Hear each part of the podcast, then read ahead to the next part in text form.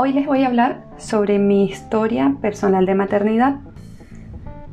Vamos a titularla algo así como tres embarazos, una cesárea, un parto. Y va más o menos así, como una pareja que quería tener hijos y dijo, mm, ¿cuándo lo hacemos? Hagámoslo ahora.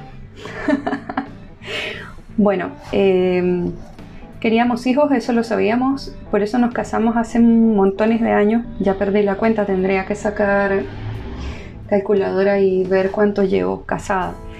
Pero creo que son mm, así con papel firmado alrededor de 12 años ahora, 2021, y 16 de relación. No, no, no. Bueno, tendré que sacar bien la cuenta y se las doy. Pero vamos a lo que es que es mi experiencia teniendo hijos. Y es que tuve tres embarazos, tuve una pérdida. Eh, uno de los embarazos fue con parto vaginal o normal o como lo quieran llamar. El otro fue mediante cesárea. Mi primer hijo mm, llegó junto con mi independencia o emprendimiento. Cuando decidimos que era el momento de tener hijos, mi esposo tenía algo muy claro. Dijo, yo no quiero hijos después de los 30 o no quiero empezar a tenerlos después de los 30. Así que, Tinton, 29 años y él me dijo, ¿vamos a tenerlos o no? Y a mí se me había olvidado, sí, ¿verdad que íbamos a tener hijos? Así que lo sopesé bastante y trabajaba en un, en un sitio que me quedaba como a dos horas de viaje o más y me puse a ver por experiencias de compañeras de trabajo el tema del descanso eh, previo, el posterior, los permisos maternales. Y saben que me pareció tan enredado, tan difícil que yo dije mm, voy a tener que montar un negocio o voy a tener que hacer algo para generar ingresos de manera que no tenga que estar pasando toda esa tortura que pasan mis compañeras de trabajo y conocidas entonces em, dejé el trabajo, obviamente hay toda una historia atrás de eso, pero no es a lo que vamos hoy. Monté mi empresa, arranqué la empresa y cuando ya tenía una, mm, un poco de seguridad de que todo estaba funcionando, em, dejé los anticonceptivos para quedar embarazada algunos meses después.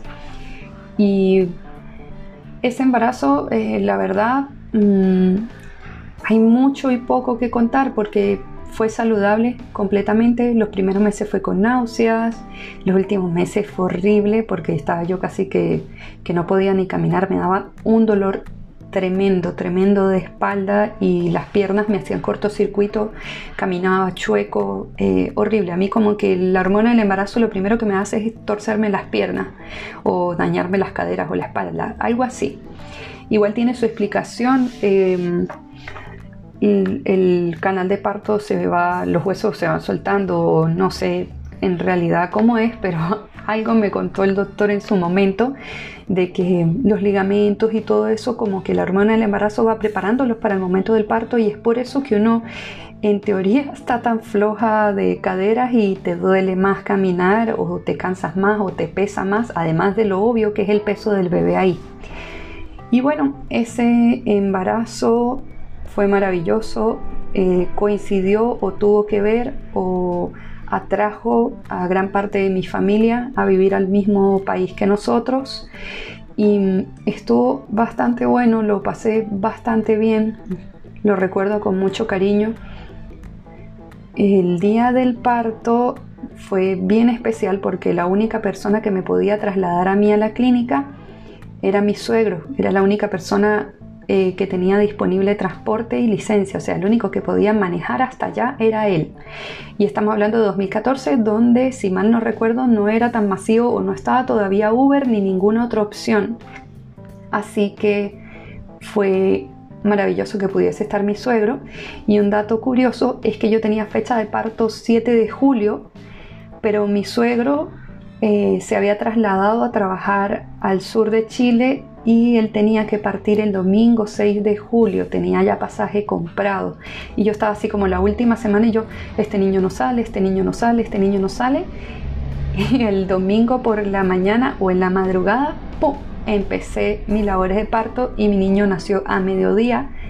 Así que mi suegro, que volaba en la noche, pudo estar temprano en la mañana, llevarme a la clínica y estuvimos todos juntos el día en que nació Alejandro. El parto en realidad fue un paseo. Yo no quería epidural, pero el médico con el que me estaba tratando, el obstetra, me dijo, yo trabajo con epidural, la clínica trabaja con epidural, todas las dudas y cosas que tengas me las dice.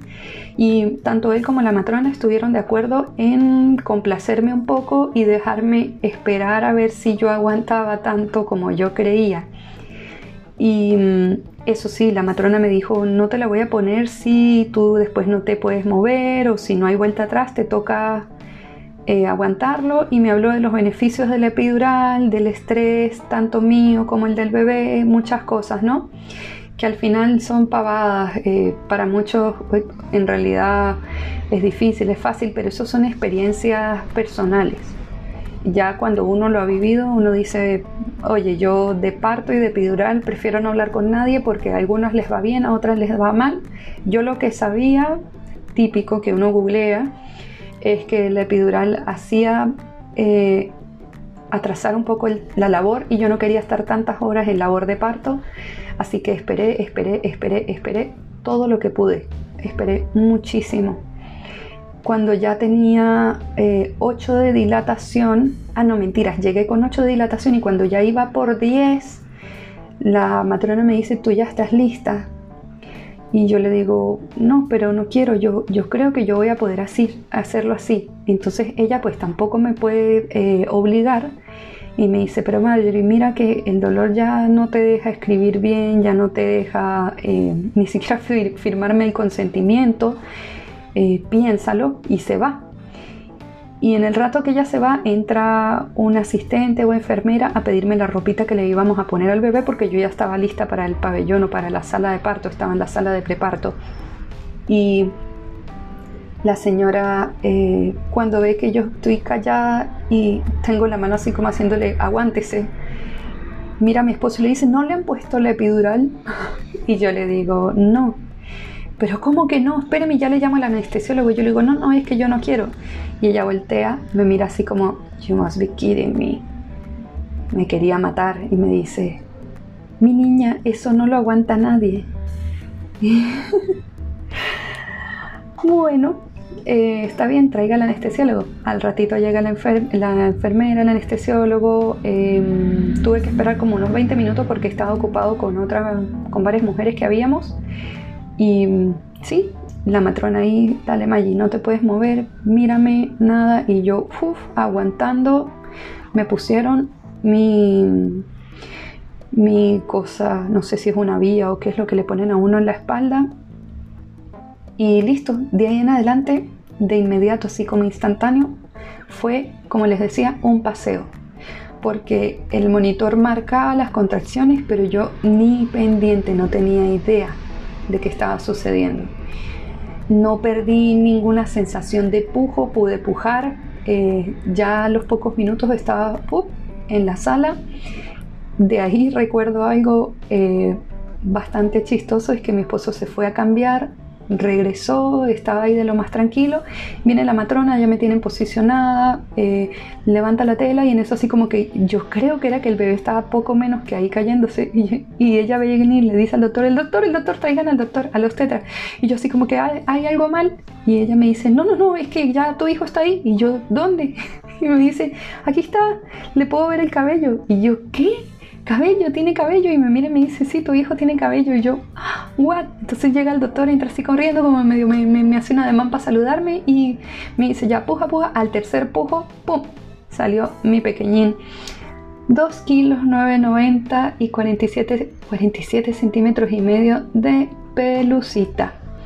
Alejandro Cárdenas nació el 6 de julio, un día antes de la fecha prevista de parto y ¿Qué les puedo decir? Mejor no les doy más detalle porque me pongo sentimental. Mi niño llegó ese día, llegó, pero con el timing perfecto. Más perfecto no pudo ser. Así que esa es la historia de parto de Alejandro, parto vaginal. detalles técnicos a las embarazadas y a las que les dé curiosidad. Sí me hicieron episotomía, que es ese cortecito que hacen para que uno se desgarre. Eh, no, para mí no fue la gran cosa. Consejos, tips, mucha agüita fría. Mi hijo nació en invierno por suerte, así que yo cada vez que iba al baño tenía una jarrita especial de agua donde yo llenaba con el, el lavamanos o el agua de lavamanos y me lo, llenaba y en vez de utilizar papel higiénico o toallitas ni nada, lo que hacía era echarme bastante agua y quedarme sentada un poquito como para que escurriera y después con un pañito eh, me secaba. Deben comprarse muchos pañitos para que tengan, digamos, siempre paños limpios porque es en cada uso lo mejor es lavarlo o, si no es muy seguido, bueno, la verdad sí, lo mejor es que con cada uso se compran esos pañitos pequeñitos de tela o uno grande y lo cortan y, lo usan a modo de papel higiénico, pero reutilizable. Tiene una cestita donde lo van a lavar cada vez por día o según la frecuencia, ¿no? Y en realidad la recuperación es tremendamente rápida. Em, yo no necesité faja, no necesité ayuda, eso fue así como que uh, me devolvieron mi cuerpo nuevo, el único detalle fue los puntos, pero en realidad no hubo complicación ahí. Pura agüita fría, era medio molesto los primeros días, pero al séptimo día de hecho recuerdo que ya estaba totalmente alta, ya me habían revisado, ya estaba todo perfecto. Así que en mi experiencia personal, eh, parto vaginal, sea con puntos, epidural, lo que sea, eh, para mí fue fantástico. Fue, hay que estar informados, hay que estar tranquilos, hay que dejar que el personal médico que te atienda tome eh, las decisiones o te oriente en base a experiencia de ellos y siempre van a hacer lo mejor por ti. Eh, es, raro que, o suena raro decirlo, pero en realidad uno tiene que confiar en los médicos que uno tiene porque se dicen muchas cosas por internet y uno sobre todo cuando está embarazada se mete montones de miedos que al final Mm, oye, es una página más en la historia. Eso en mi caso personal.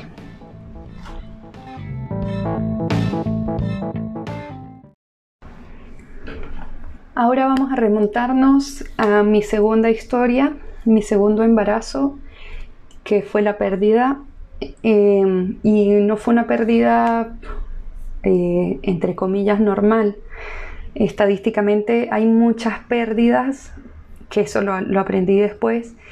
Habemos muchas mujeres que tenemos pérdidas y no nos damos cuenta porque pensábamos de repente que teníamos un retraso o no alcanzamos a darnos cuenta que estábamos embarazadas y las primeras semanas el cuerpo tiene la pérdida y nosotras pensamos, ah, tuvimos un flujo más abundante o qué sé yo, pero en realidad es un aborto espontáneo y no nos enteramos.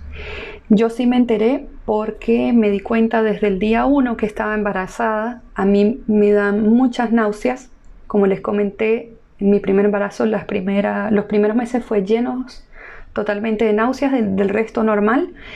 Pero em, esas náuseas como que aparecen de inmediato. Eh, durante mis tres embarazos fue así. Apenas quedé embarazada, puff, náuseas. Y tuve una otitis cuando sospechaba, tenía no, no, tanto retraso, pero anduve como con náuseas y sí estaba como con dos días de retraso y cuando tuve la otitis acudo a urgencias y el doctor me va a mandar creo que ibuprofeno o antibióticos y en ese momento em, él me dice sospecha de embarazo y yo le digo sí doctor. Y me, se me queda mirando ok vamos a hacerte un test.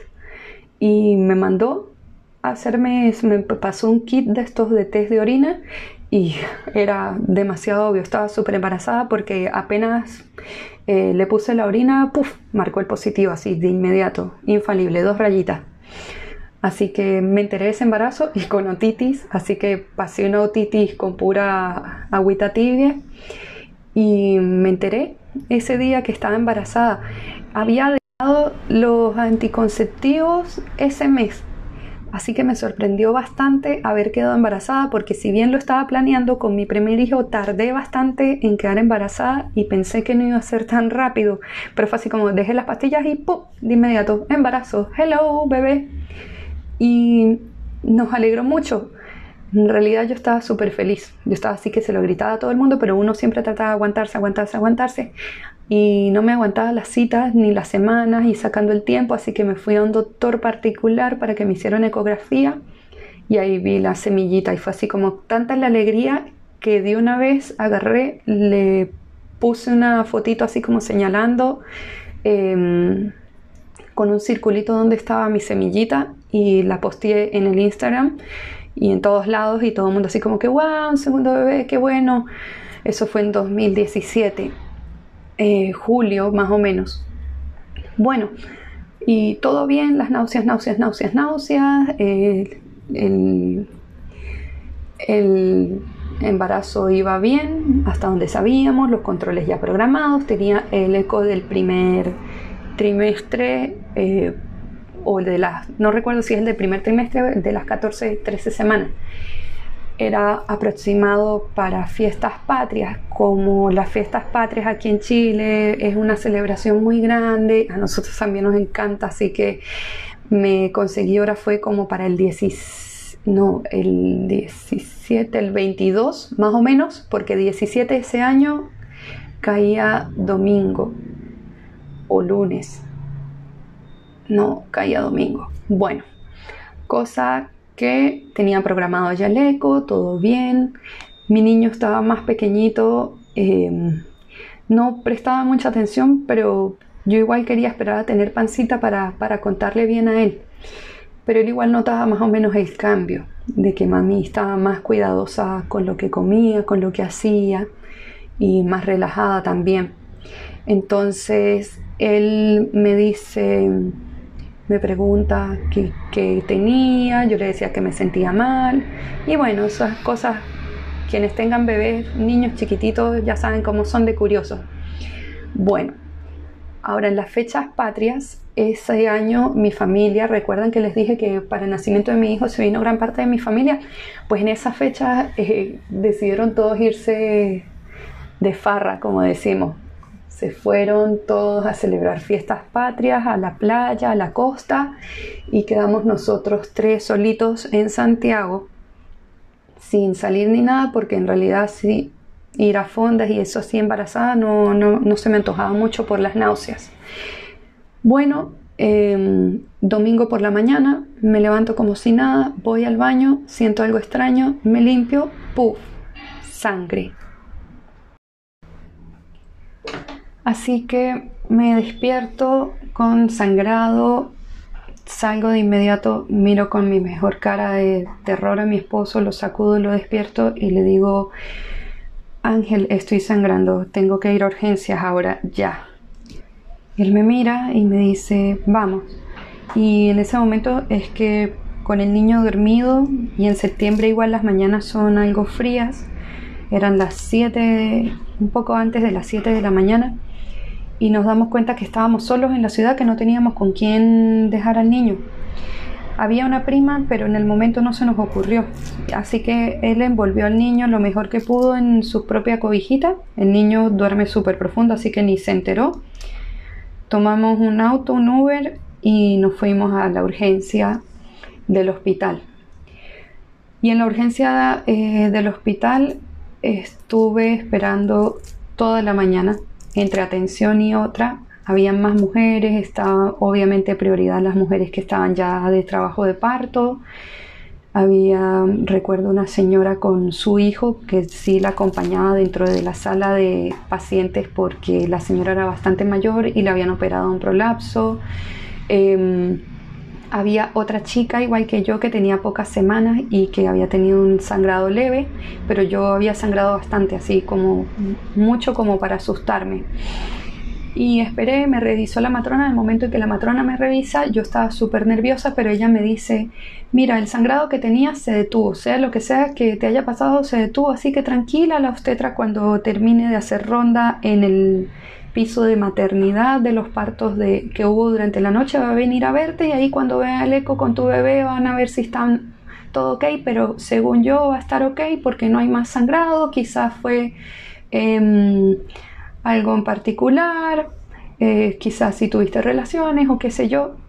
Y ella me calmó, me calmó absolutamente, así que yo estuve el, resto de las horas de espera ahí en la mañana bromeando, haciendo chistes, tratando de calmar a las mujeres parturientas. Em, que rogaban algunas por cesárea para salir ya del tema, yo les decía, no, tiene que ser parto vaginal, una cesárea, ¿cómo vas a pedir una cesárea? Yo hasta ese entonces era anticesárea y ellas se reían y yo estaba súper relajada, yo estaba tranquila pensando que todo estaba bien. Me relajé de más, ¿sí? Eh, pensé que, que todo estaba bien. Sí, ya no estaba sangrando y dije, no, eso fue roce o algo. En fin, me voy a quedar tranquila con eso y vamos a esperar. Y pues como daban prioridad también a quienes veían que tenían cosas graves, a pesar de ser maternidad, pues habían otras cosas con mayor prioridad y me llaman alrededor de mediodía. Así que entré. A todas estas, mi esposo estuvo afuera dando vueltas con el niño, desayunaron, jugaron, de todo. El niño em, estaba de tres años, así que estaba en esa edad maravillosa donde todo lo exploran y ellos lo estaban pasando bastante bien y yo también, en realidad yo no podía moverme de ahí, pero ellos estaban afuera a la espera, nos comunicábamos de vez en cuando y yo me quedé tranquila. A mediodía me llama la doctora, eh, paso a la camilla, mm, saca el aparato para hacer un eco intravaginal y cuando pone la pantalla, eh, ella ve la pantalla, yo veo la pantalla, y yo que ya había pasado por un embarazo, eh, yo soy de esas personas que ve un eco y entiende, como que eh, sabía perfectamente lo que ella estaba viendo, veía bien la forma y veía que, que no había latidos. Y ella buscó, buscó y cuando ella ve que yo tenía la mirada clavada en la pantalla, quita la pantalla y se pone ella a mirarla. Y yo me empiezo a poner un poco nerviosa, así como en negación, como de no creer un poco qué me estaba sucediendo. Y ella eh, se saca los guantes, saca el aparato, le quita el, preservativo que le ponen, la cosa, me dice, eh, vístase y afuera hablamos, afuera le cuento qué fue lo que pasó. Y yo me quedo así como, wow, eh, con el corazón exaltado porque yo no vi ecos no, y en ningún momento me dijo está todo bien, sino fue como cuando te, haces algo malo o te pasa algo malo y te dicen ya vamos a hablar o hablamos después o tengo algo que contarte. Bueno, fue exacto la misma sensación. Así que me pongo mis pantalones, me acomodo, salgo al pasillo, el pasillo enorme, para los que conocen el Hospital San Borja en Santiago, eh, en la parte de maternidad, eh, los pasillos son bastante amplios pero no así como, wow, qué feroz, pero es amplio como, como es una estructura bastante amplia y, en aquel momento, no sé cómo estará ahora, era bastante iluminado. Yo llego, está el escritorio de la doctora, ella está revisando el computador, está haciendo el informe y me dice siéntese. Y hay una sillita al lado así, pero tal cual cuando uno va a la dirección del colegio. Y me dice, mire, eh, usted ¿Tiene algún eco algo que se haya hecho? ¿Cuántas semanas tiene? Yo le digo, mire, yo tengo 13, voy para 14 semanas y tengo programado el eco es para tal fecha. Me hice uno donde salía tal y le muestro, le dije tenía tal medida y entonces me dice, oh, eh, Mire, lo que sucede es que su embarazo en algún punto en la sexta, octava semana se detuvo, pero su cuerpo no ha tenido la pérdida, eso se llama un aborto retenido. Y yo me quedo como en blanco y ella me dice, eh, no tiene latidos, quizás el bebé tuvo latido en algún momento, quizás no, pero ya no hay embarazo. Cuando me dice ya no hay embarazo, eh, fue como en las películas de los 90 este efecto donde ponen la cara del protagonista y todo lo demás se hace grande. Bueno, yo me hice pequeñita, mi, recuerdo es eso, haberme hecho pequeñita, casi que los pies me quedaron volando de encima de la silla, me hice pequeñita y esa sala que de por sí era grande se hizo gigante, se hizo enorme y yo me hice cada vez más pequeñita y la sala se expandía y yo me hacía pequeña y empecé a tener ese pitido en los oídos como cuando chocas o, te sucede algo violento y yo veía a la doctora mover los labios y se me desvanece la doctora por la cantidad de lágrimas que botaba. Fue así como en las comiquitas.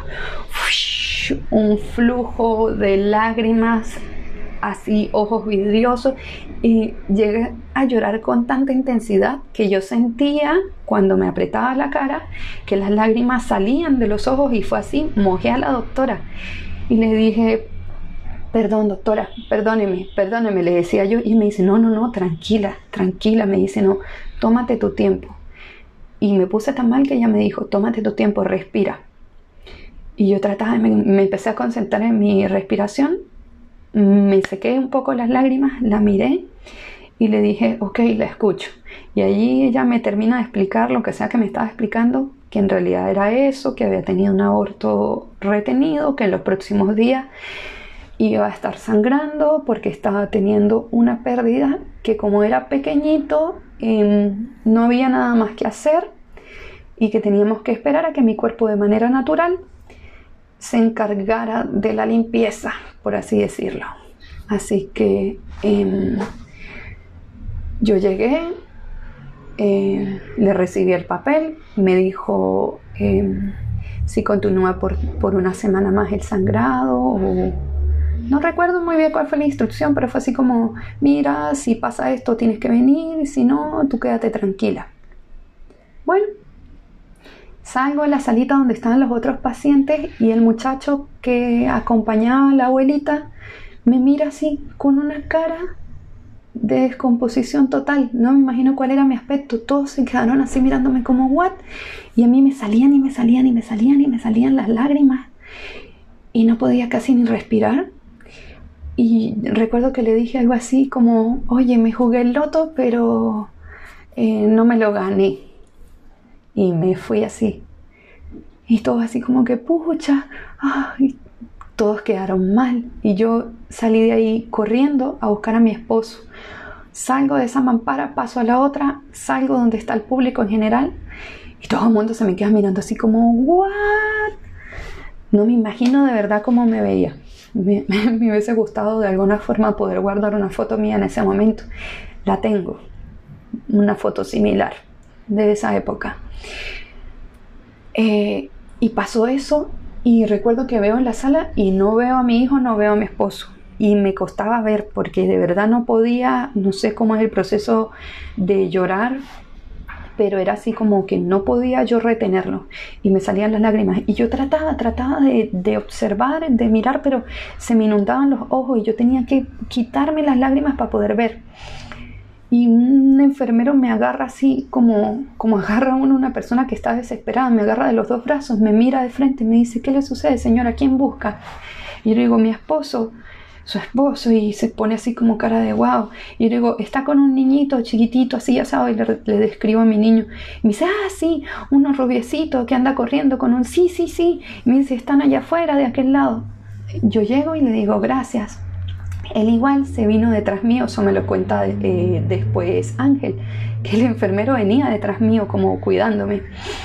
Y cuando eh, Ángel me hace seña y ve que sí era él mi esposo, pues el hombre se desentiende de la situación. En este momento van cuatro años de que me ocurrió eso, eso fue en 2017, estamos en 2021. Wow, y me tocó hacer una pausa porque a pesar de que ya puedo contarlo sin llorar, me pongo intensa. Así que mi respiro para poder terminarles el cuento de esta parte. Bueno, y es que de ese recuerdo esta es la parte más intensa porque es una paradoja absoluta. Eh, en aquel momento yo jamás había vivido algo tan traumático como lo que estaba viviendo en ese momento. Y cuando yo salgo eh, había llegado en la mañana con mucho frío, salgo y hay un resplandor, un sol impresionante el día 17 de septiembre y mm, está mi hijo de tres añitos corriendo, dando vueltas así en el frontis del hospital, detrás de unas palomas. Y yo escuchaba su risita y lo veo a él corriendo, correteando y a mi esposo que lo veía y él también se reía. Y fue como la imagen más hermosa que yo había visto jamás. Fue así como una cosa impresionante, idílica, de película, como volver a nacer, como un sentimiento muy intenso, como que estaba en, el infierno, las tinieblas y vi la luz. Cuando salgo y los veo, y yo vi tan impresionante a mi hijo, lo vi tan, tan bello, tan resplandeciente, tan, wow, una cosa indescriptible. Para los que tienen hijos, saben eh, más o menos a qué me refiero. Fue como cuando lo vi por primera vez y fue como un sueño, fue verlo como un sueño y además con filtro real porque tenía los ojos súper vidriosos, entonces era mezcla de visión de túnel como con un filtro de Instagram así con destellos, plin, plin, plin, plin y el sol así gigante. de verdad que me da risa ahora, pero, pero fue así, fue, fue así una cosa de película y así guardo ese recuerdo. Di tres pasos, mi esposo me ve, le cambia la cara, el niño sigue como si nada porque estaba jugando, concentrado en su paloma, en las palomitas que correteaba, y mi esposo me extiende los brazos y yo, puff, me derrumbo, y él se derrumba conmigo. Recuerdo que caí de rodillas, así, pa, no, no me dieron las piernas en más, no fue dramatismo, no fue ganas de, ponerle color, como se dice aquí en Chile, no. en realidad fue eso, las piernas no me daban para más y puff, caí de rodillas y me derrumbé. Y no sé qué tanto le dije, eh, pero creo que le dije que, que, que, que habíamos perdido el bebé. Y me puse a llorar, a llorar, a llorar. Y el que nos conoce sabe la fortaleza gigantesca que tiene mi esposo. Mi esposo es un muro, es la muralla china, sus cosas, eso no lo tumba nada. Y él me abraza, se mantiene ahí, me calma, eh, poco menos que me lleva, estuvo, no sé cuánto tiempo estuvimos ahí. Yo sé que apenas se me acabaron las lágrimas, no las ganas de llorar, porque yo seguía llorando, pero cuando ya... Eh, el cuerpo mío no tenía para producir más lágrimas, em, es una cosa muy difícil de explicar. Quizás si tú has llorado lo suficiente, sabes qué sensación es, pero es literal que se me exprimieron los ojos, ya no me salían lágrimas, entonces duele el conducto de donde se supone que salen las lágrimas, que así como, como palpitando, como si te clavaran una aguja, como tratando de llorar y no puede. Bueno, cuando ya me quedaron los ojos así, me levanté, respiré y empezamos a caminar. Y caminamos y caminamos y caminamos y caminamos hasta que mi esposo me detiene y me dice, Maggie, eh, no podemos caminar tanto porque igual la casa estaba lejos y me dice no podemos caminar tanto y no vamos a caminar sin rumbo. Vamos a tomar un taxi y nos vamos a la casa, ¿ok? Y yo mm, quizás le hice que sí o que no, en realidad yo no estaba ahí en ese momento. Lo que sé es que estuve montada en un auto, que llegué a la casa y no sé si fue él o yo, no sé qué sucedió, eh, toda mi familia, como estaba en la playa, yo no les quería echar a perder el, viaje, pero igual le conté a mi mamá porque mi mamá, no sé si lo presintió algo, como que nos escribió. Yo le dije, estamos en el hospital, pasó esto. Y pues mi mamá, como cualquier mamá, se le arruinó ya sus mini vacaciones y todo y se vino de una vez a pesar de que sabía que no venía a nada y que no había nada que podía hacer, ella quería estar conmigo. Y se vinieron de regreso apenas escuchó el mensaje. En realidad todos creo que se regresaron, si mal no recuerdo, o sea, así como que arruinadas las fiestas patrias de ese año. Y mm, bueno, ese día estuve en cama y así estuve mm, en cama literal varios días. Creo que todas las fechas patrias, toda esa semana, fue domingo, lunes, martes, miércoles, como que recién el jueves que se tenía que trabajar, medio me levanté, no sé qué sucedió. y para mí es como muy borroso ese recuerdo. Esa semana eh, estuve en la cama, en cama, en cama, lloraba, cama, cama, y era una cosa que yo no, no elegí, fue una cosa que mi cuerpo hacía solo. Eh, decidió llorar y lloré, y lloré, lloré, lloré, y me pasaba eso, lloraba sin poder detenerme. Y hasta que se me secaban los ojos, era muy doloroso. Los dolores de cabeza que sentí yo en esa ocasión son monumentales, incomparables con ninguno que había sentido antes. Y mm, en realidad eh, toda la situación, sumado al hecho de, estar llevando una pérdida, pues también eh, empezó el sangrado que me dijo la doctora que iba a tener. Sangre, sangre, sangre, sangre, sangre, sangre. Hasta más no poder. Y perdón los sensibles, no me escuchen, pero las cosas hay que decirlas por su nombre. Em, las mujeres sangramos y bueno, yo sangré y sangré bastante muy seguido durante mucho tiempo. Y ese mucho tiempo fueron 47 días para ser exacto de sangrado intermitente, poco, mucho, lo que sea. Mi esposo hizo un acuerdo conmigo y me pidió por favor que cada vez que fuera al baño no mirara. Me dijo, ve al baño, te limpias o haces lo que sea que tengas que hacer, te echas agua, te cambias tu toalla, pero por favor, por lo que más quieras, te lo ruego, no mires. Porque él tenía el miedo de que yo votase algo con forma y que me traumatizara más de lo que ya estaba. Y eso hice, le cumplí. Yo iba al baño y fui al baño muchas veces. Es súper agotador. Eh, quienes han tenido algo similar sabrán de qué hablo, pero quienes no, es horrible. Eh, probé montones de formas de, que fuese menos desagradable, pero no había manera de detener el, de, hacer llevadero este sangrado tan prolongado. Igual acudí nuevamente a doctor, pero esta vez por salud privada. El doctor que me atendió la vez anterior estaba de vacaciones, así que me vi con un obstetra nuevo que básicamente me dijo lo mismo que la doctora del sistema público. Me dijo, no, tienes que esperar. No me quedé con esa, me fui a otro doctor donde me hacían una ecografía y me dijo, sí, estás teniendo una pérdida, pero no hay nada que hacer tienes que esperar. Y ya con tres opiniones dije, pues sí, aunque yo en realidad lo que sentía en su momento que necesitaba era que me hicieran algún procedimiento para acabar con el proceso porque me fue muy extenuante esperar a que el proceso se hiciera eh, de manera natural. Pero todos los doctores coincidían en que hacerlo era una salvajada y que era hacerme un daño. Así que eh, nada, me tocó esperar. Y esperé. Y pasaron 47 días y ya ahí se detuvo el sangrado. Eh, ya en noviembre eh, estaba, entre comillas, mejor porque ya no estaba sangrando, sin embargo, la pérdida había sido pérdida. Y ese año le sumamos que mi hijo se fue de vacaciones con los abuelos y decidimos mandarlo solo de vacaciones porque yo necesitaba estar concentrada trabajando y distraída. Y mm, en el regreso, mi esposo regresó enfermo, para resumirles y no ahondar mucho en esto porque esto es otro cuento. Le dio apendicitis, lo tuvieron que operar de emergencia, eso fue otra sumatoria más al 2017 que fue un año de porquería, para mí por lo menos. Y el cuento no termina ahí. ¿Cómo finaliza? En enero Estamos hablando que la pérdida fue en septiembre y en enero, un día X cualquiera, voy al baño y ¡pum! siento algo. Y ese algo es que me reviso y tengo algo que salió de mi interior. Y era como una masa, un pedazo de carne, alguna cosa asquerosa. Eh, no sé qué fue, nunca supe qué fue.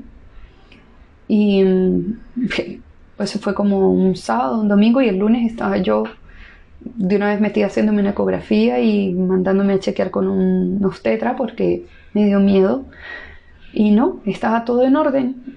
Así que el doctor no supo, yo no supe, nadie supo. Pero yo creo y sospecho que quizás había quedado el saco gestacional, porque era como un saquito, como una cosa, algo, un pedazo de carne literal, que olía asqueroso y que salió de mí y fue muy traumático y ahí fue donde yo dije, wow, eh, qué terrible, o sea, qué peligroso. Después es que uno se entera que, hay abortos que, se complican y es por eso, porque el cuerpo solo no terminó su trabajo y, todo se pudre ahí dentro. Bueno, yo igual me hice después todos los chequeos pertinentes de, de todo eso y estuve bien, pero fue tremendo. Ese fue eh, un poco el cierre de esa situación. Por parte psicológica, no tanto. Ese mismo año, en septiembre, aproveché las fiestas patrias siguientes. Fue rudo porque era como el aniversario de la pérdida. Y como era un feriado largo, hice lo mejor que pude hacer fue catarsis, limpiando y renovando mi oficina. Así que agarré, me compré unos tarros de pintura, me armé con mis mejores herramientas, mi mejor lycra y panties y de todo para manchar. Y me fui a la oficina y pinté hasta el techo. Tenía muchas ganas de cambiarle desde hace tiempo el color a la oficina. La oficina tenía como un color verde agua y yo la quería blanca, así que aproveché hice catarsis. Yo solita la pinté. Fueron como cuatro manos de pintura, fueron tres días dándole parejo y fue mi depuración, fue finalmente eh, cuando ya pude dejar de llorar, fue un año después. Del resto era así como terrible. Además, como yo había puesto eso en mis redes sociales, no faltaba la persona que de repente no estaba muy en contacto y me preguntaba, oiga, ¿y el embarazo? Y yo lloraba. Entonces, mm, ¿hay moralejas? Sí. Eh, en mi caso fue como esperar de verdad a que todo ande un poco más eh, seguro para decir las cosas, porque si no, después tener que estar diciéndole a todo el mundo, no, perdí el embarazo, no, perdí el embarazo, lo hace como más complejo, como más desagradable. Y yo sé que las personas nunca lo hacen con mala intención porque ellos no son adivinos, pero igual es fuerte, es súper fuerte, es molesto hacer eso. Y bueno, esa es mi historia de la pérdida un aborto retenido, para ser más específico. Ese fue mi segundo embarazo. Bueno, y ahora vamos a saltar directamente a mi tercer y último embarazo, que fue con cesárea. Y como me habrán oído, soy o fui en su momento anticesárea, le tenía terror. Era así como que no, no es posible, ¿cómo es posible? Me parecía una salvajada, una cosa. Y es que de verdad una cesárea es una cirugía mayor, es una cosa que mucha gente minimiza, pero no, es una cosa, es un procedimiento bastante delicado. Que un verdadero profesional sabe realmente que lo mejor es evitarlo, pero también sabe cuando es necesario hacerlo. Y bueno, mi tercer embarazo fue bastante complejo porque estuve con náuseas no uno, ni dos, ni tres, ni cuatro meses, sino los prácticamente nueve meses que dura el embarazo estuve perpetuamente con náuseas. De ahí quizás que viene mi cálculo en la vesícula, pero no lo sabemos. La cosa es que desde el día 1 que quedé embarazada estuve con náuseas, por eso me hice un test y ahí, papá, positivo.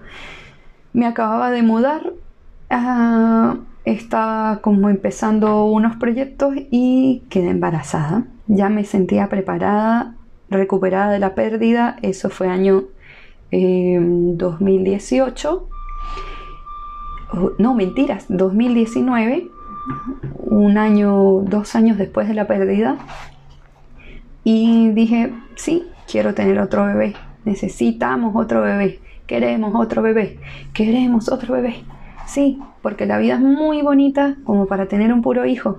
Y nosotros decíamos complicárnosla con dos. Pero más que nada porque no queríamos que nuestro hijo fuese él solito. Nosotros queremos tanto a nuestros hermanos que no nos imaginamos la vida sin ellos. Y pensamos que, no sé, quizás en algún momento cuando ya no estemos nosotros nos encantaría que él comparta eh, todo ese amor que sentimos con alguien más. ¿Y quién mejor que un hermano? ¿Ah? No lo nieguen. Ustedes pueden tener los hermanos que ustedes quieran y pueden pelearse lo que quieran, pero un hermano, una hermana es una cosa así, pero el regalo de vida espectacular. Así que sí, dijimos vamos a tener este bebé porque después es tarde, después nos vamos a desacostumbrar lo que es tener niños en casa, nos vamos a estar más viejos, cuarentones. No, no, no, no, vamos a tener bebé y dijimos vamos a embarazarnos. Nos embarazamos y estuve con náuseas todo el embarazo, Pregúntenme medicamentos y remedios y trucos para las náuseas, me los sé absolutamente todos y todos son mentiras. bueno, lo que me hacía sentir un poco mejor en mi caso era sentir olor a cloro, que todo estuviese limpio porque mi hipersensibilidad nauseabunda hacía que sintiera esos olores pero al mil por ciento y que me causara el triple de arcadas que a cualquier embarazada. Así que no podía salir a la calle sin sentir olor a pis de perro porque Santiago Centro huele a pis de perro. ¡Qué asco! Bueno, no vamos a entrar en ese tema, pero em, ese embarazo eh, con los miedos los miedos, fue el embarazo del miedo, fue el embarazo del miedo y de la negación. No quería contarle a nadie, me refugié y lo que ustedes le llaman cuarentena en realidad es mi estilo de vida normal, desarrollado durante ese embarazo porque yo me encerré desde 2019. Fui visionaria. Ustedes piensan que son eh, buenos en esto del encierro. No, yo les gano porque yo estoy encerrada desde un año antes de la pandemia y guardando distancia social y usando mascarillas para los malos olores y usando cloro, desinfectante y todo porque me volví obsesiva con el tema de los olores y la limpieza gracias a eso. Y no es nada malo, en realidad lo encuentro una virtud. Me gusta mucho el olor a cloro, en especial el cloro que viene con olor a eucalipto, los olores a eucalipto. Tengo una lista enorme de olores favoritos ahora y em, todo en realidad fue bien. Tengo una bebé sana, todos los controles eh, fueron perfectos. Me hice montones de ecografías, pero los doctores eh, me complacían con las órdenes para ecografía porque el doctor estuvo de acuerdo y coincidió en que si a mí psicológicamente me hacía bien estar tranquila, que me hiciera una ecografía por mes si yo quería, que me hiciera todas las que yo quisiera para que yo estuviese tranquila, porque el miedo perpetuo mío era pérdida, pérdida, pérdida, pérdida, pérdida. Y de hecho andaba con ganas de comprarme estos aparatos para sentir, para escuchar el corazón y descargué una de esas apps que supuestamente tú pones el celular y se escucha el corazón.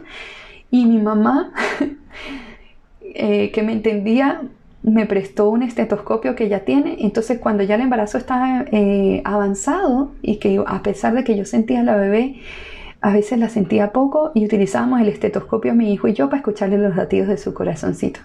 Y eso era así como a veces cuando me entraba la ansiedad y estaba loca por ir a hacerme una ecografía para ver a mi niña, me ponía el estetoscopio, me relajaba en la cama y me ponía a husmearla hasta que le encontraba su corazón y le escuchaba su corazón. Así que si tú tienes un embarazo eh, paranoico, mm, disfruta tu paranoia y cálmate, que tampoco llegue al nivel de histeria, pero también ayuda, ¿sí? Lo que sea que te haga sentir bien y que te haga feliz, hazlo. Que no sea comer porquerías, porque hay que alimentarse bien. Y yo me sentí súper bien, excepto por la parte de la comida, porque todo me daba náuseas. Así que me tocó muchas comidas seguidas y de a poquito, además de lo obvio que es el bebé cada vez más grande. Pero al final del embarazo y en casi todos los ecos en realidad mi niña siempre estaba en la misma posición, siempre sentada, sentada, sentada, sentada y casi siempre dando la espalda. O sea, ella estaba con su carita hacia donde van mis órganos. Y bueno, eh, Elena supimos que iba a ser niña como a las 14 semanas, me lo corroboraron a las 17 semanas y ahí fue cuando lo hicimos público. Y fue así como, ¡guau! ¡Qué éxito de todo el mundo! ¡Ay, van a tener la parejita! ¡Ah, un niño y una niña! ¡Guau! Que el niño es mayor y la niña es menor! ¡Ah, que él la va a cuidar! Y todos esos comentarios que uno sabe que no los hacen con malas intenciones, pero que en realidad molestan un poco porque yo solamente quería un bebé, un bebé en lo posible sanito en mis brazos que llegara. No porque quisiera recuperarme de la pérdida, porque no sustituye un bebé a otro, jamás ni nunca. Mi pérdida, nuestra, nuestra pérdida, nuestro bebé lo perdimos y siempre va a ser así. Pero yo necesitaba que eso también eh, terminara bien. Y entonces cuando hacían comentarios tan eh, no sé si superficiales o algo de que el sexo de la bebé, eh, incluso ahora ya, ya, ya me, choca un poco menos, pero me parece súper chocante porque la parejita, ¿y qué? ¿Los voy a casar? No, los hermanos entre ellos no se cruzan. Para mí hubiese sido genial que hubiese sido un niño, hubiese sido genial tener dos niñas, pero tengo un niño y una niña y igual es genial porque tengo la responsabilidad enorme de criar a un hombre y de criar a una mujer. Y al final, eh, aunque sean dos niños, dos niñas, lo que sea, cada hijo es distinto, único y especial. Entonces da lo mismo su biología, su sexo, como sea que, lo quieran llamar. Porque en realidad uno lo que quiere es tener sus hijos, ojalá siempre con salud, y, que sean niños queridos, o sea, que sean hijos que tú deseabas tener y poder tenerlos y criarlos y hacerte cargo de ellos. Si al final de eso se trata, ¿eh? Pero bueno, al final del embarazo esta pillina eh, no se volteaba. Una suma más a toda la angustia y a toda la cosa es que esta nena no se volteaba, estaba de nalgas, sentada.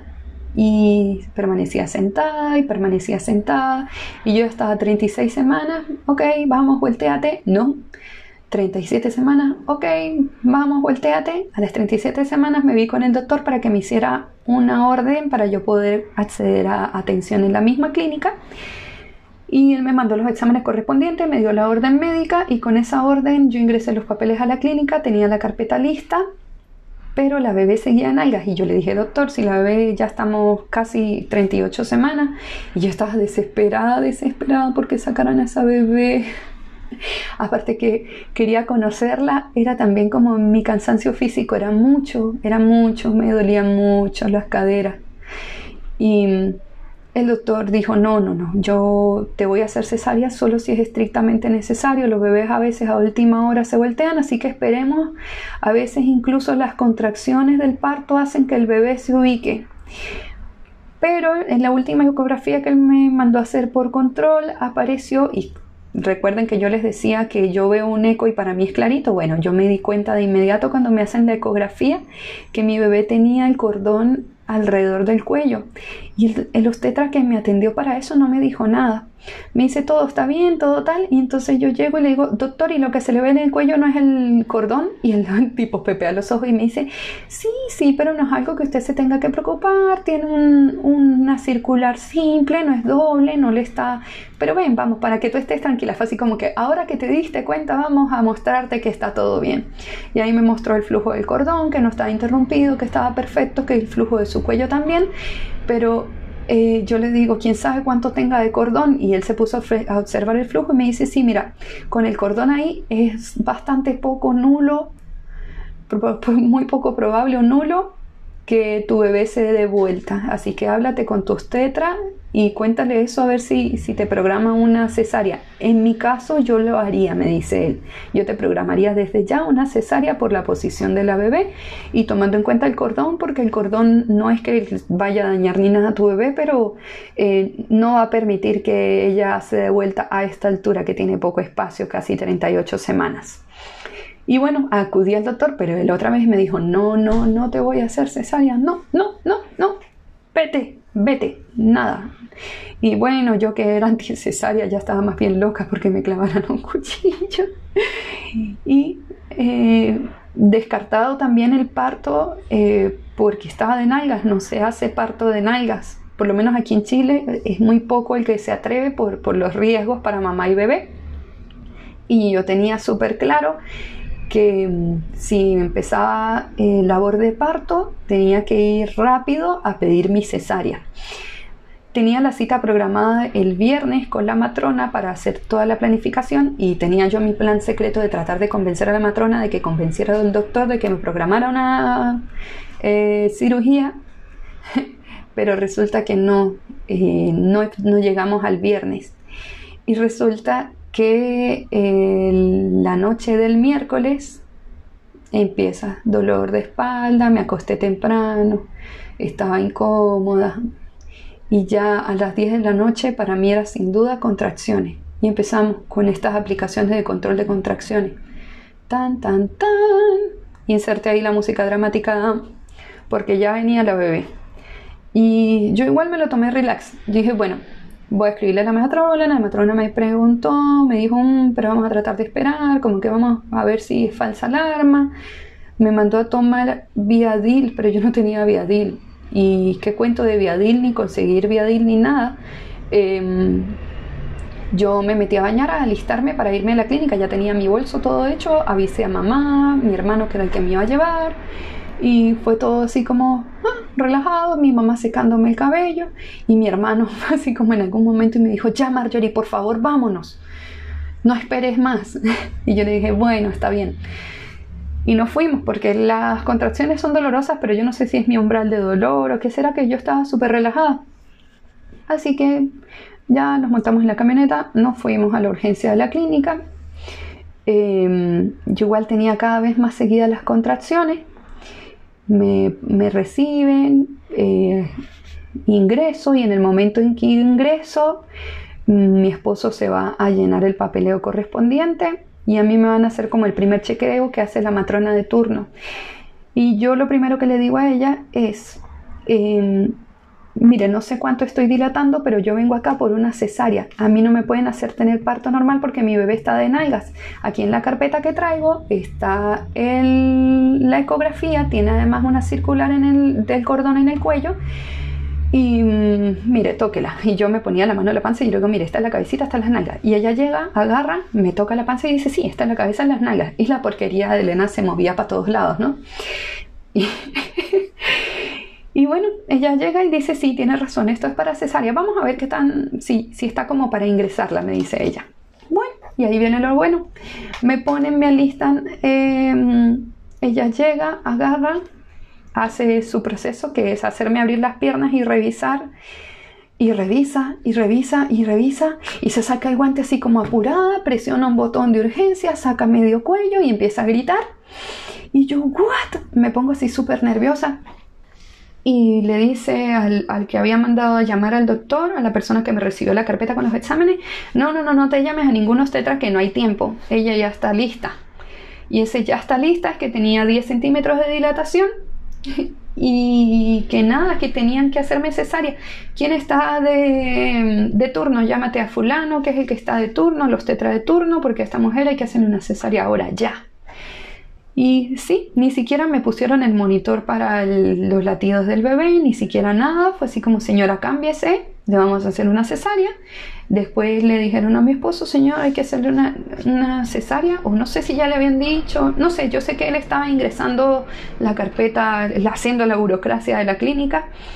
Y el enfermero y la, la otra persona, no sé si también una enfermera que estaba ahí, eh, me dicen, eh, si quiere pase el baño y se cambia. Y yo le digo, mire, ¿sabe qué? Eh, ustedes, yo sé que han visto montones de cuerpos, si no les molesta me voy a cambiar acá porque estoy con bastante dolor. Y se me queda mirando y me dice, pero usted está con 10 centímetros de dilatación, señora, ¿por qué no grita? y yo le digo, porque gritar no va a ayudar de nada, ¿o sí?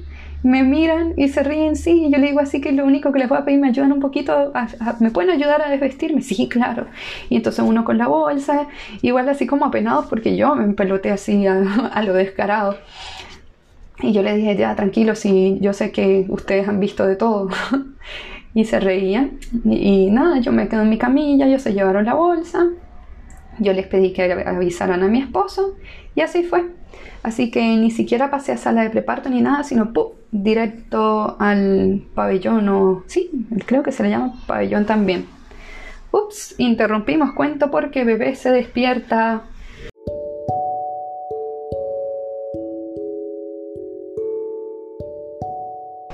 Y en adelante la cosa fue extremadamente rápida.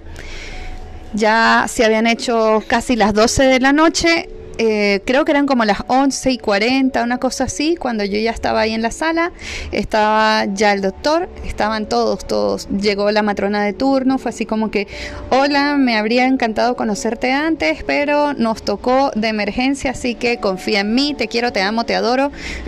Se internalizó bastante conmigo, una excelente profesional, maestra de todo, la adoro y no me acuerdo ni sé cómo se llama, que es lo peor.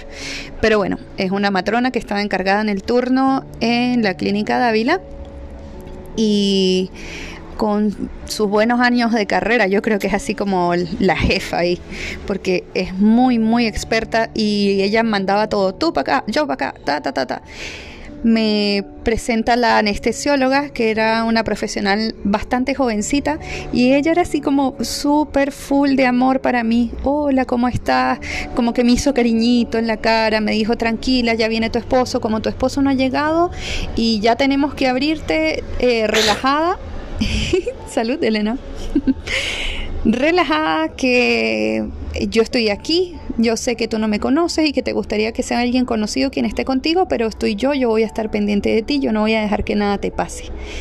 Y fue así, o sea, yo me sentí súper bien cobijada por el equipo profesional. Eh, cuando entra el obstetra se presenta súper rápido. Hola Marjorie, ¿qué tal? Yo soy el obstetra de, de turno, el doctor Milenko Pavlovich, pa, pa, pa, pa, aquí, para allá, te vamos a abrir la guata, chao pescado, tranquila. y sí, el momento que ya están abriéndome, puff, de la nada entra mi esposo que se había perdido.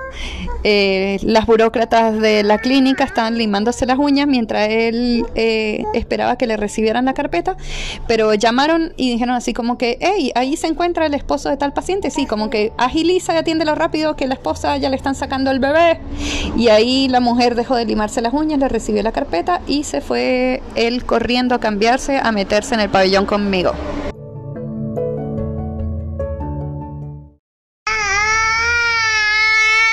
Em, no sé si Elena me va a dejar terminar este cuento. Pero voy a hacer el intento porque de hace mucho tiempo que estoy tratando de subir este episodio. Bueno, eh, ya mi esposo estaba ahí y le dicen, ve, ¿quieres venir? ¿Vienes? ¿Quieres cortar el cordón? Y él, no, no, no quiero, están haciéndole una cirugía a mi esposa, no. Pero ven, ven, no. Ven, ven, no. Y él se quedó ahí conmigo. Y sacaron a Elenita. Sacaron a Elena, la anestesióloga me agarró el celular como él no estaba y ella tomó soportorrocientas fotos. Así que tengo, eh, me dijo que no podía hacer video, no estaba permitido, pero sí me hizo unas fotos fantásticas de cómo salía mi bebé del, de mis adentros. La sacaron de nalguitas para poder quitarle el cordón que lo tenía todavía en su cuello. Me la pusieron encima. y encima mío se quedó. sí, se quedó encima mío para siempre, ¿verdad, hijita? Y bueno. ya vamos a tener que ir cortando. Em, voy a contarles un poco, no, no mucho, eh, lo que es la recuperación. Em, la recuperación de la cesárea, wow, eh, es bastante fuerte. A mí, al día de hoy, si me preguntan, eh, cesárea parto, no, parto vaginal, sí, con todo y episotomía, con lo que sea que quiera el parto vaginal, la recuperación es muchísimo más rápida en mi experiencia. O sea, cada quien tiene su propia experiencia. Pero para mí, mm, siempre voy a elegir eso. Eh, la cesárea pasa mucho tiempo. O sea, mi hija ya tiene más de un año y hay ciertas cosas, movimientos y todo que es así como que, uh, como que te recuerda que, tuviste una herida ahí. Cicatrizó súper bien, no tuve ninguna complicación ni nada pero en realidad es literal que te, te parten en dos. Los puntos, todo el, procedimiento del doctor impecable. De hecho, ahora eh, me he dado por echarme aceite de coco eh, en la cicatriz y está, no sé si el aceite de coco sea para eso, pero en realidad la piel ni se nota que, que tuve una cicatriz, es muy pocos nada más al, como al inicio de la cicatriz y al final que tengo un poco oscuro, pero el resto está impresionante, como si ahí no hubiese sucedido nada. Así que em, la recuperación es fuerte. Yo en lo personal opté por utilizar una faja, fue lo que me hizo sentir más cómoda y más segura.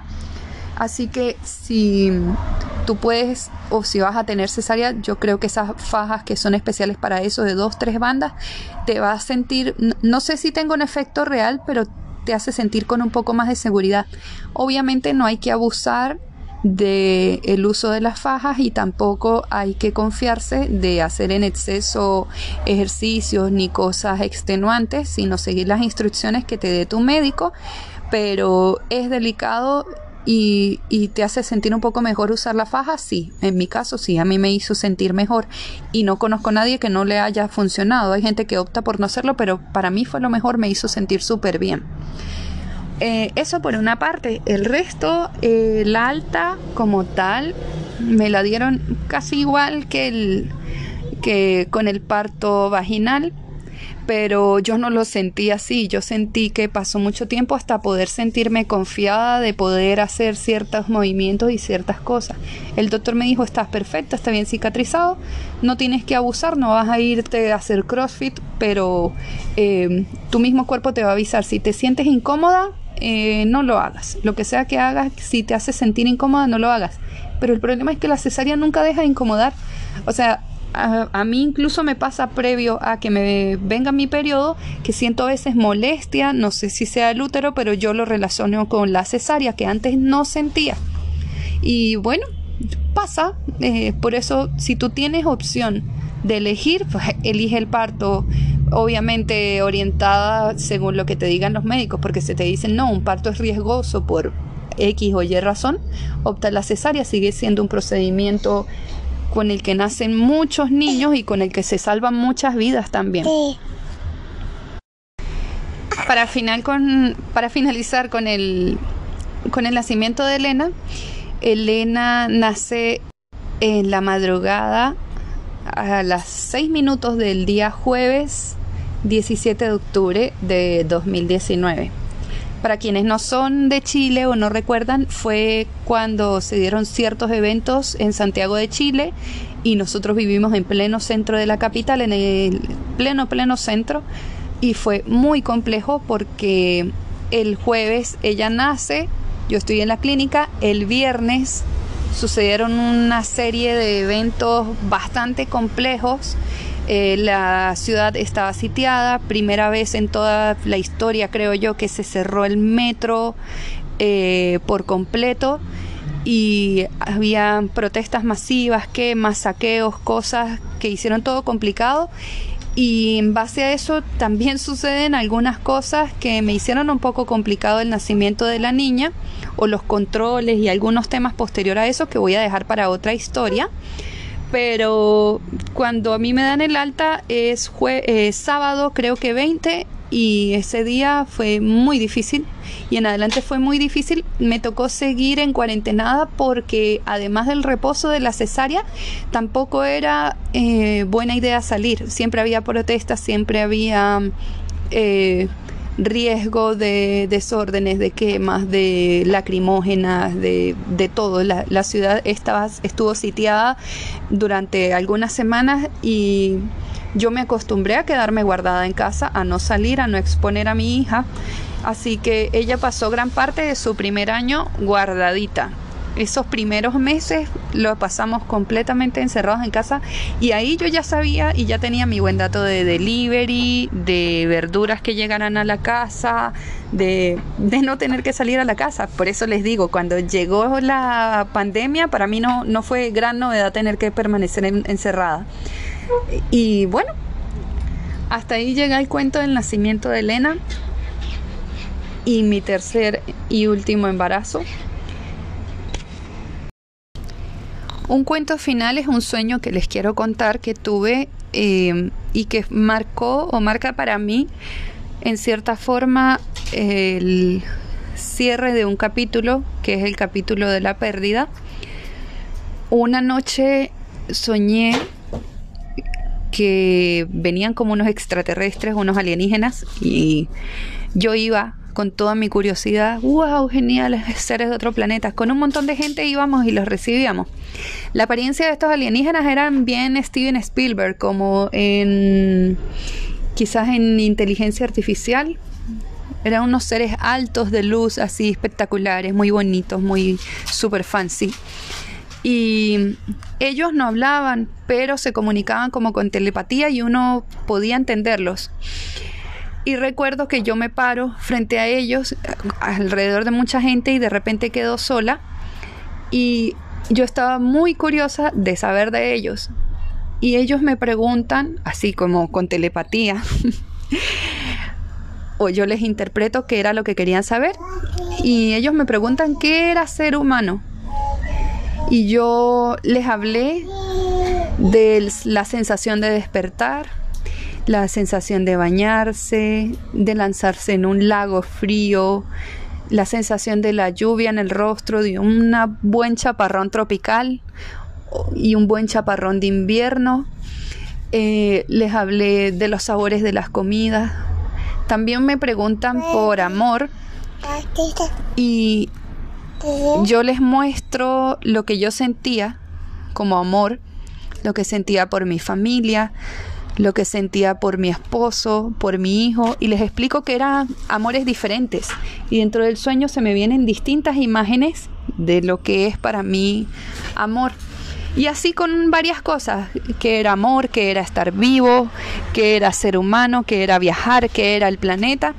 Y finalmente uno de ellos me mira con curiosidad, se me acerca y me pregunta sobre lo malo, y yo le hablo de guerras y le hablo de otras cosas, pero se me queda mirando y me, dice así como que no, no es eso. ¿Qué es el dolor? Y en ese momento yo le muestro el día que estaba en el hospital, que la doctora me dice no hay latidos, cómo me hacía yo chiquitita en la silla y yo vuelvo a revivir ese momento cuando se lo estoy contando al extraterrestre. Y en ese momento yo me veo a mí misma en la sala y todo haciéndose cada vez más grande, pero yo estoy como despegando de esa sala, viéndome en tercera persona y ese recuerdo empieza a hacerse pequeño, pequeño, pequeño, pequeño, pequeño, hasta que finalmente se hace una bola de cristal que me la está sosteniendo el extraterrestre junto con mis manos, como que él la hubiese creado o yo la creé con mis manos con su ayuda. Y yo la observo en tercera persona y observo ese recuerdo y él me presiona las manos y yo empiezo a presionar la bola que era de cristal rígido y la bola se va haciendo pequeña, pequeña, pequeña, pequeña hasta que se hace del tamaño de una perla y hasta que se hace como la cabecita de un alfiler y él llega y la empuja con, una, con su mano, con su dedito y la mete en mi pecho y yo siento cómo se me clava en el corazón. Pero se me clava ese dolor pero como que me nutre, como si me hubiese metido una vitamina o algo a mi cuerpo que pasa a ser parte de mi sangre. Como cuando tienes mucha sed y tomas un buen vaso de agua fría y sientes que te puede ir eh, correr por las venas el, agua. Bueno, ese sueño traté de explicarlo lo mejor posible porque el sueño en realidad, más que visual y algo descriptible, fue una sensación. Me desperté ese día y desde ese día puedo hablar al respecto de ese episodio. Eh, aprendí que el dolor no es algo que sea malo, sino que forma parte de ti y que ese recuerdo doloroso es mío, no es de más nadie es nuestro porque cada quien lo vivió a su manera. Para, para mi esposo también fue una pérdida y fue como una sanación ese sueño. Y siempre me ha parecido hermoso, me parece hermoso que mi mente me haya brindado ese capítulo, esa recuperación. Bueno, gracias por haberme escuchado, les deseo lo mejor. Si me estás escuchando y has pasado por una pérdida, quiero que sepas que tienes que darte tiempo, que nunca lo vas a superar, eso es algo que no se supera, sino que aprendes a vivir con ello y aprendes a transformarlo, sea cual sea la pérdida que tú tengas, lo aprendes a transformar en una experiencia más de tu vida y a darle el valor que debe tener como tal, que es el, el valor de estar vivos y de vivir experiencias, sean buenas o sean malas. Así que vamos a dejar hasta aquí este episodio cerrando con el cuento de mi sueño con los extraterrestres.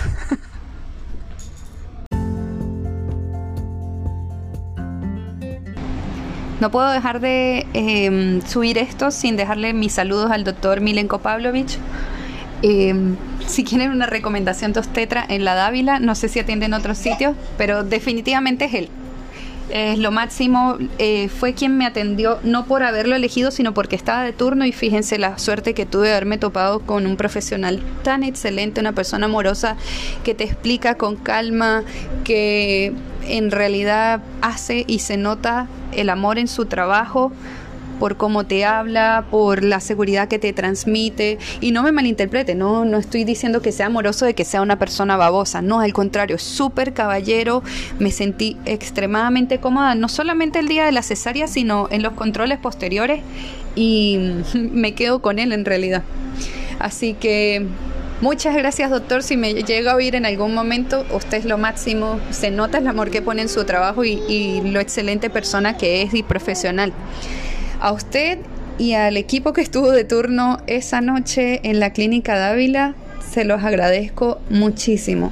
El turno de la noche del miércoles 16, madrugada del 17 de octubre del 2019. Muchas gracias a ustedes y a todo el personal de salud que lo están haciendo increíble.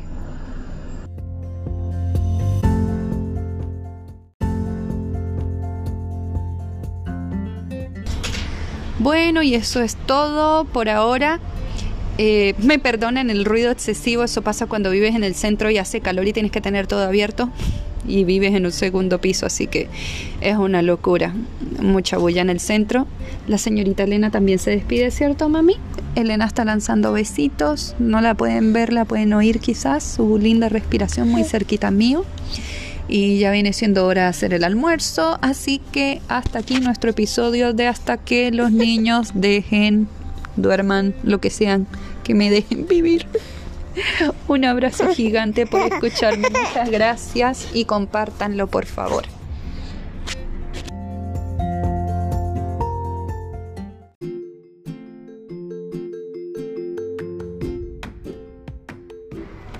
Un cuento interesante es que como yo no quería ilusionar al niño de que iba a tener una hermana y todo eso de la negación, eh, yo me había puesto con un poquito de, depresiva, así como sin ganas de, de salir mucho, me sentía mal. Y él me llegó un día con un dibujo de un arco iris y dos muñequitos, uno de cabello largo y uno de cabello corto. Y el de él está en una escalera y del otro lado del arco iris no hay nada, pero está parada sobre el arco iris o al final del arco iris la muñequita. Y yo le digo, ay hijo, qué lindo, gracias por tu dibujo. ¿Y eso? ¿Por qué me hiciste un arco iris? Y él me dice, mami, eh, es porque tiene muchos colores para que te haga muy feliz porque te veo triste. Y yo le digo, ay, pero me hiciste eh, muy bonita a mí el cabello parada en el arco iris. Y me dice, no, mami, esa no eres tú, esa es mi hermana. Y yo me quedo pensando, ¿por qué él sabe eso y yo le digo, pero hijo, tú no tienes hermanas y me dice, sí, yo voy a tener una hermana. ¿Así? y él me dice, sí, voy a tener una hermana y esa es ella. yo le digo, bueno, pero quizás tengas también un hermano. Y me dice, no, no, yo voy a tener una hermana. Y el otro del dibujo soy yo. Yo voy a tener una hermana y ella es mi amor. Y yo, ok, Después estaba yo preocupada con el tema porque no sabíamos obviamente el sexo del bebé y yo dije capaz y se decepciona si es un niño, pero no, él tuvo la certeza de que iba a ser su hermanita. Y otra cosa con la que la pegó él, voy a ver si lo consigo y lo posteo pronto en alguna historia. el sábado anterior a yo dar a, a luz o de tener la bebé, estoy con él en la cama y él llega así súper prendido, mami, mami, mami, estoy muy feliz así, sí, porque ya falta poco, es de los últimos días, y yo últimos días de qué, para que llegue Elena. Y yo le digo, oh, hijo, ¿en serio? Y me dice, sí, sí, ella va a nacer el miércoles. ¿El miércoles? No, no, me dice, el jueves, el jueves. Bueno, total que yo lo grabé preguntándole, hijo, ¿por qué estás contento? Y tal, como para dejarlo registrado como algo curioso y Elena efectivamente nació el jueves, casi nace el miércoles por seis minutos. Se los dejo como dato esas dos coincidencias para los que les gusta eh, las conspiraciones, casualidades y eventualidades y que creen en el destino.